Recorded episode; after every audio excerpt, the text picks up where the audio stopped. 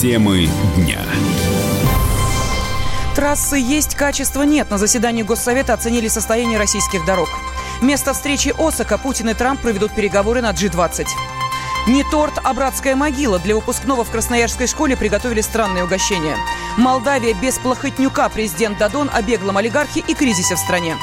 Здравствуйте, в студии Елена Афонина о главных темах дня в течение ближайшего часа. Дорог высокого качества в России по-прежнему мало. Об этом заявил Владимир Путин на заседании Госсовета, которое было посвящено развитию дорожной сети. Говорили о бюрократических препонах при строительстве магистрали. Особое внимание уделили борьбе с коррупцией в этой сфере. Но началось заседание не с дорожной темы. У главного коммуниста России Геннадия Зюганова сегодня юбилей, ему исполнилось 75 лет. На прямой связи со студией специальный корреспондент «Комсомольской правды» Дмитрий Смирнов. А, Дима, Приветствую. Заседание Госсовета началось с праздничной ноты.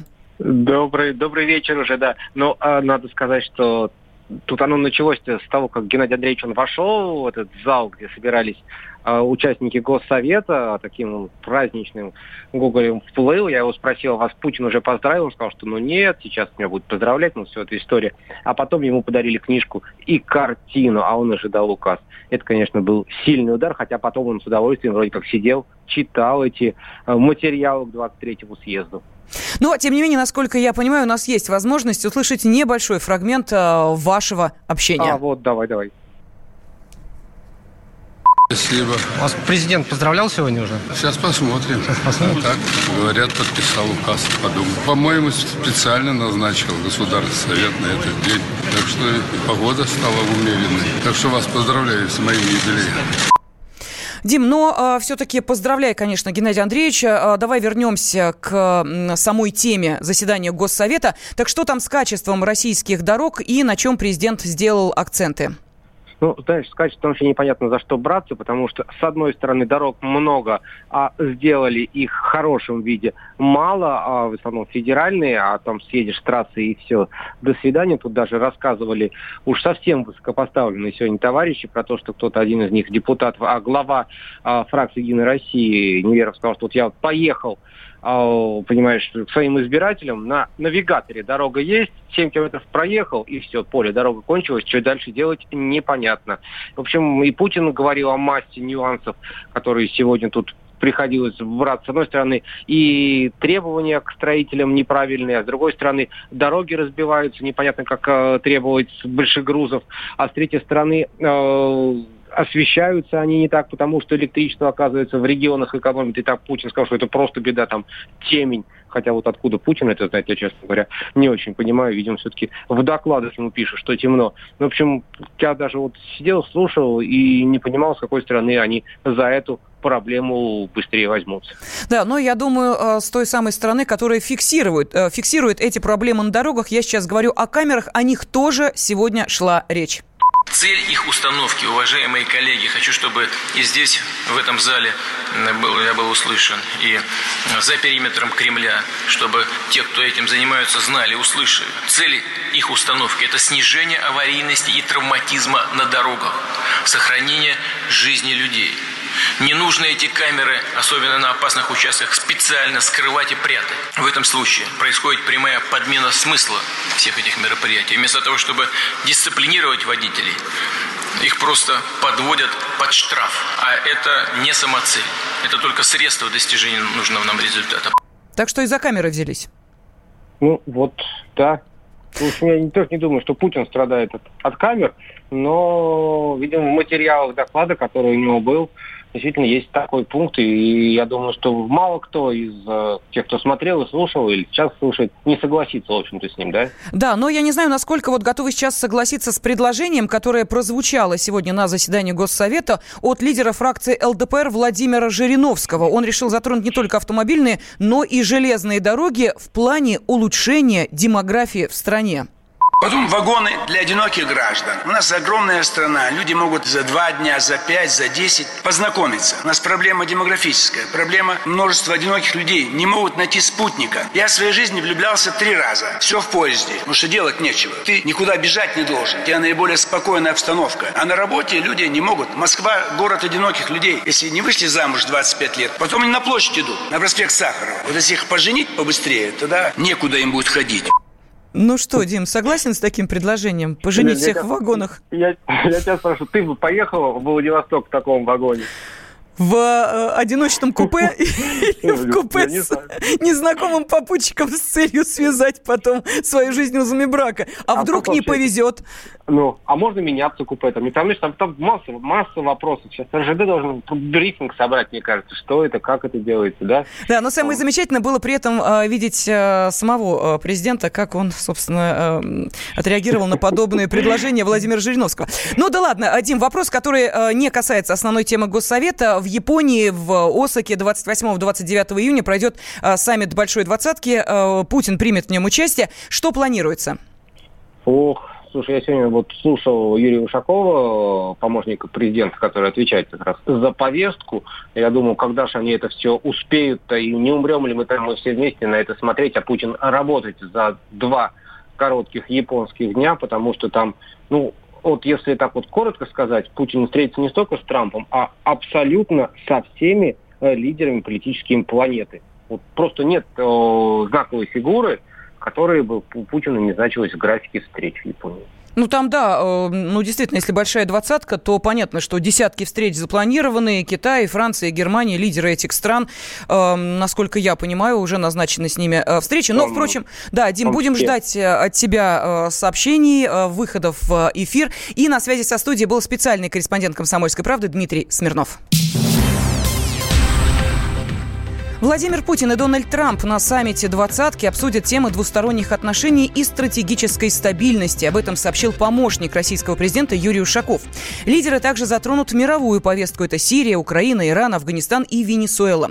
Политолог Дмитрий Дробницкий считает, что такие встречи важны для обеих сторон. Владимир Путин. И, в общем, так сказать, и пресс-секретарь его представитель Сергей Песков.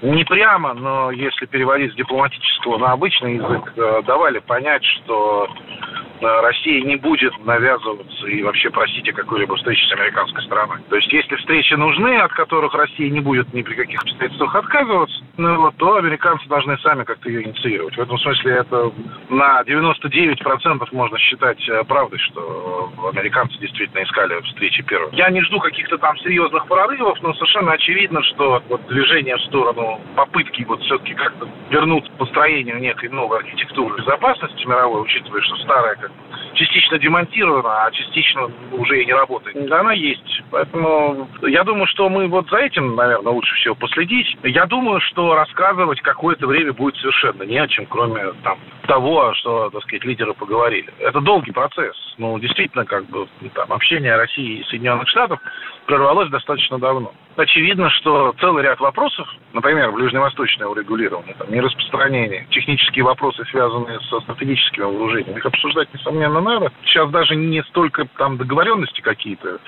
э, достигаются, сколько ищется вообще повестка для такого рода общения. Э, при том, при всем, что всем очевидно, да, что не общаться просто великие державы не могут. Это опасно для мира. Путин и Трамп общаются по телефону. Саммит в Осаке может стать третьей личной встречей лидеров России и США. В последний раз они виделись в декабре на саммите Большой Двадцатки в Буэнос-Айресе. До этого Трамп отменил полноформатную встречу из-за инцидента в Керченском проливе. Мужчина и женщина. На каждый вопрос свое мнение. Говори, говори, что ты? Почему именно сейчас? Они в 14-м, когда начали Донецк и Луганск долбать так, что пух и перья летели. Так как ты сейчас-то ему зачем этот вопрос задаешь? Я задаю вопрос. Тихо. Чш.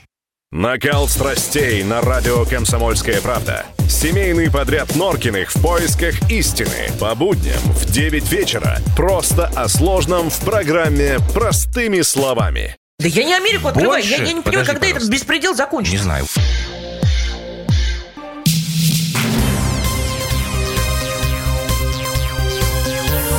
Темы дня. В студии Елена Фонина. Россия вернулась в ПАСЕ. За проголосовали 116 депутатов, против 62, 15 воздержались. Парламентская ассамблея Совета Европы подтвердила полномочия российской делегации в полном объеме без санкций.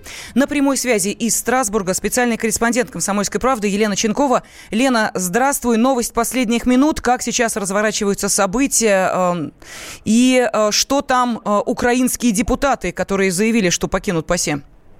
Да, добрый вечер. Ну, было, как всегда, очень бурно, но, к счастью, несмотря на все попытки украинских э, депутатов, ночных бдений у нас здесь больше не случилось. Все закончилось несколько минут назад. Э, украинские коллеги э, пытались брать своим количеством, потому что записались аж 10 представителей Украины, чтобы выступить и снова облить нас грязью. Говорили, еще и Асада посадите сюда, и э, в нашем доме пожар, и много всякой бессмыслицы мы еще тут слушали. Петр Толстой терпеливо говорил, что мы сегодня протягиваем Европе руку для диалога, и если она ее примет, то мы здесь, если же не примет, то мы уйдем.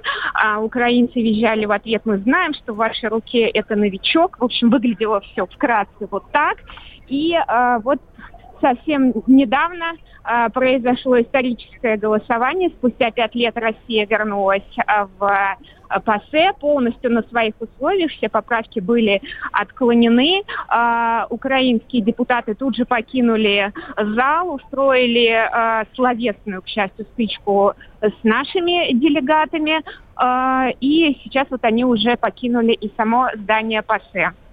Ну, насколько я понимаю, у нас есть, э, есть возможность услышать не только тебя, но и э, мнение одного из э, членов нашей делегации. Да, да, да. Э, со мной рядом стоит председатель комитета Госдумы по труду, соцполитике и делам ветеранов, э, депутат от ЛДПР Ярослав Нилов. Он участвовал в гуще событий. Сейчас он вам все расскажет. Добрый Да, приветствую вас, здравствуйте. Ну, как развивались события, насколько горячими было сегодняшнее э, сражение, сегодняшний день за возвращение России в ПАСЕ?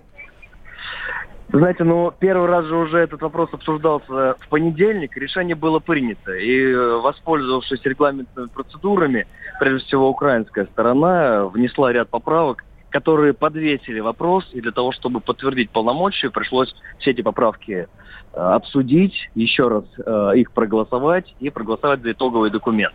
Ни одна поправка не прошла. Наша принципиальная позиция нашей делегации была такова, что если хотя бы одна поправка, которая ограничивает российскую делегацию в правах, будет поддержано, то мы не сможем вести равноправный диалог, и присутствие нашей делегации тогда в ПАСЕ в дальнейшем представляется нецелесообразным.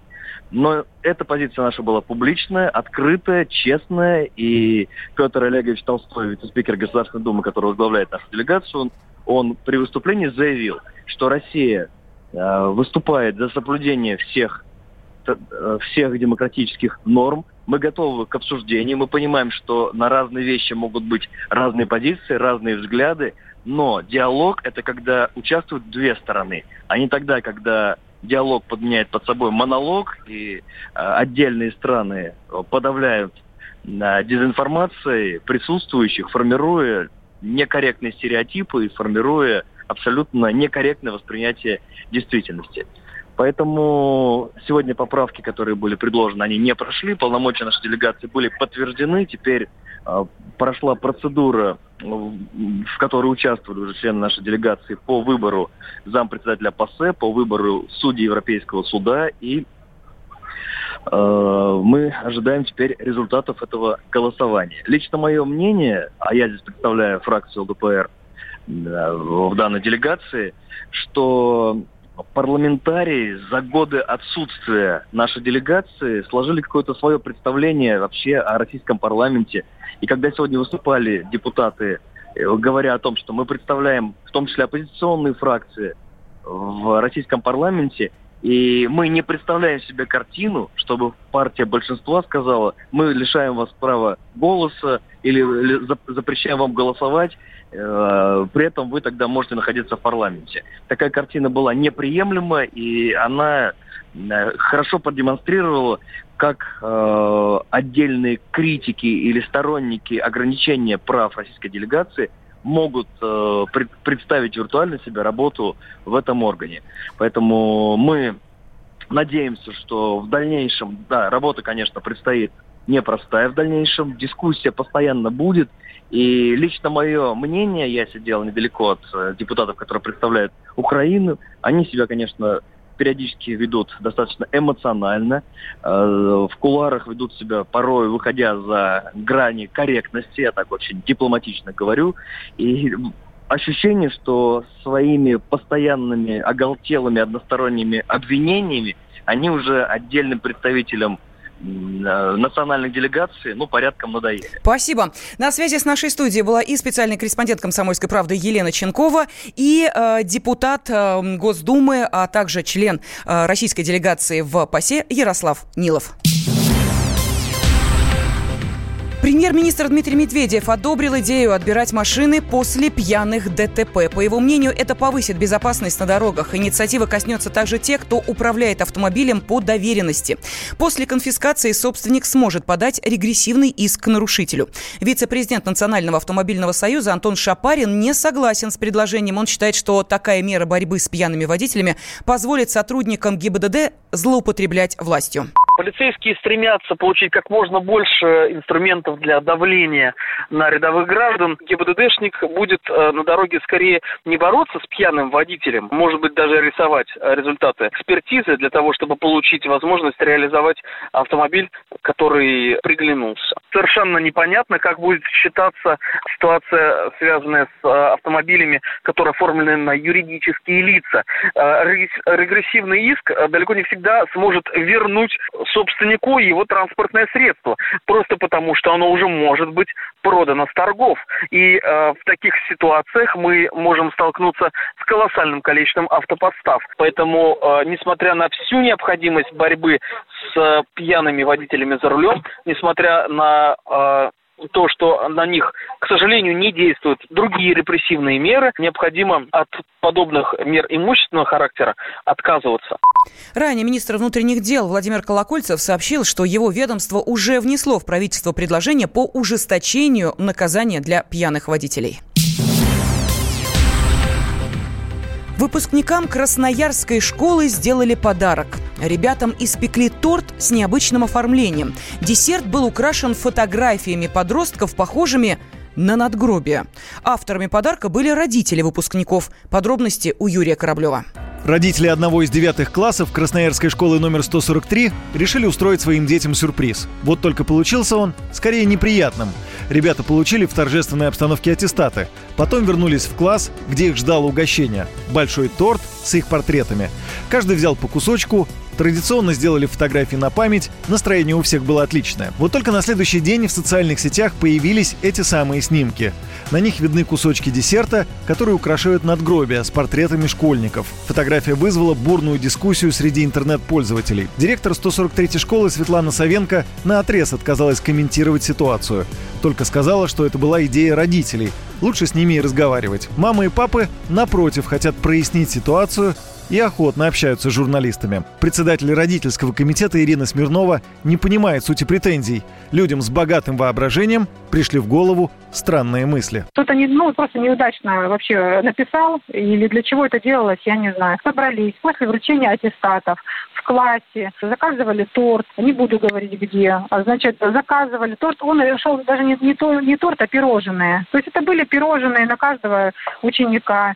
Была вставлена такая, знаете, как фотография, топер в виде фотографии. Ну, что здесь может быть такого вообще вот, извращенного? Скажите, пожалуйста. Родители выпускников самостоятельно договаривались с кондитерами о внешнем виде торта. Ирина Смирнова сказала, что переговоры велись по телефону, поэтому заказчики до последнего не представляли, как будет выглядеть десерт. Сами школьники очень обрадовались оригинальному подарку, ни у кого из них не возникло плохих ассоциаций, рассказала одна из учениц 9 класса, пожелавшая остаться неназванной.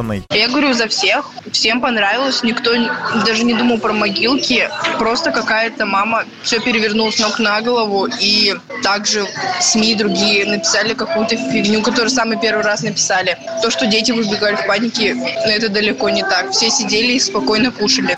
Ученики школы возмущены шумихой в интернете. Они считают, что им подпортили праздник подобными неуместными сравнениями и хотят забыть эту неприятную ситуацию. Юрий Кораблев, радио «Комсомольская правда».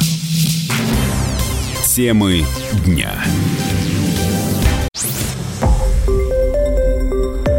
Радио «Комсомольская правда». Более сотни городов вещания – и многомиллионная аудитория – Иркутск 91 и 5 FM. Эм. Красноярск 107 и 1 FM. Эм. Вологда 99 и 2 FM. Эм. Москва 97 и 2 FM. Слушаем всей страной.